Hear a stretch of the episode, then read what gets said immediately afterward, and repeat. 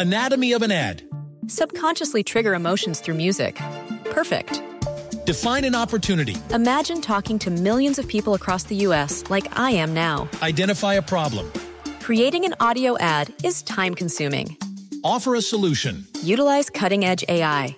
Imagine creating all that in under 30 seconds. Well, we did to create this ad. To learn more about AI in the audio industry, download the white paper from audiostack.ai. 7 de la mañana con un minuto. Muy buenos días. 88.9 Noticias.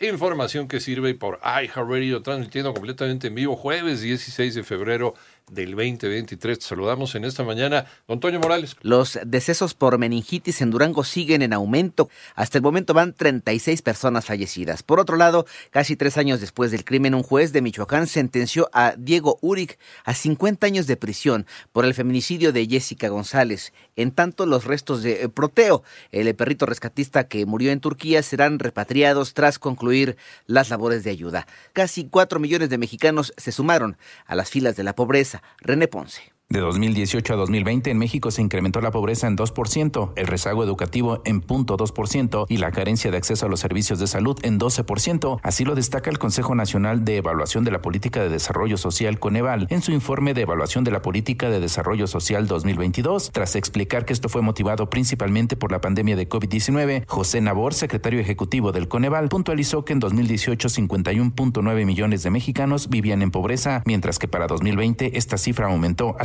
55.7 millones. Se tuvo un incremento de casi dos puntos porcentuales, 3.8 millones de personas que se ubicaron en situación de pobreza. Para 88.9 Noticias, René Ponce Hernández. La Profeco sigue de cerca el tema de la aerolínea Aeromar. María Inés Camacho. Luego de que la aerolínea Aeromar anunció el cese de sus operaciones, la Profeco informó que la empresa comercializó 4.904 boletos para vuelos a realizarse de esta fecha hasta noviembre próximo. Esa cantidad serían los usuarios que podrían tener una afectación. En una nota informativa, la dependencia federal explicó que a partir del cierre de operaciones no ha recibido quejas, solo se han brindado nueve asesorías a través del teléfono del consumidor. Sin embargo, este miércoles, con el cese de operaciones, 528 pasajeros fueron afectados. Asimismo, agregó que tiene 35 quejas todavía en trámite acumuladas desde el 2018. Son quejas presentadas antes del cierre de operaciones de la aerolínea. 88.9 Noticias, María Inés Camacho Romero. Fíjense que esta mañana los sitios web de varios aeropuertos alemanes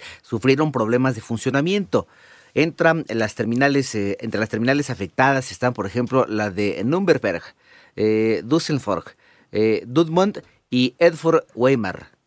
Por otra parte, legisladores de Estados Unidos pidieron iniciar una disputa formal bajo el TEMEC con México por un nuevo decreto contra el maíz transgénico.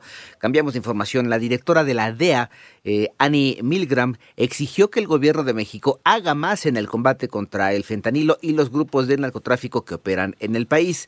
Además, una persona murió y al menos tres resultaron heridas luego de que se registrara un tiroteo en la Plaza Cielo Vista Mall, en Mall en El Paso, Texas las autoridades informaron que dos sospechosos ya están detenidos.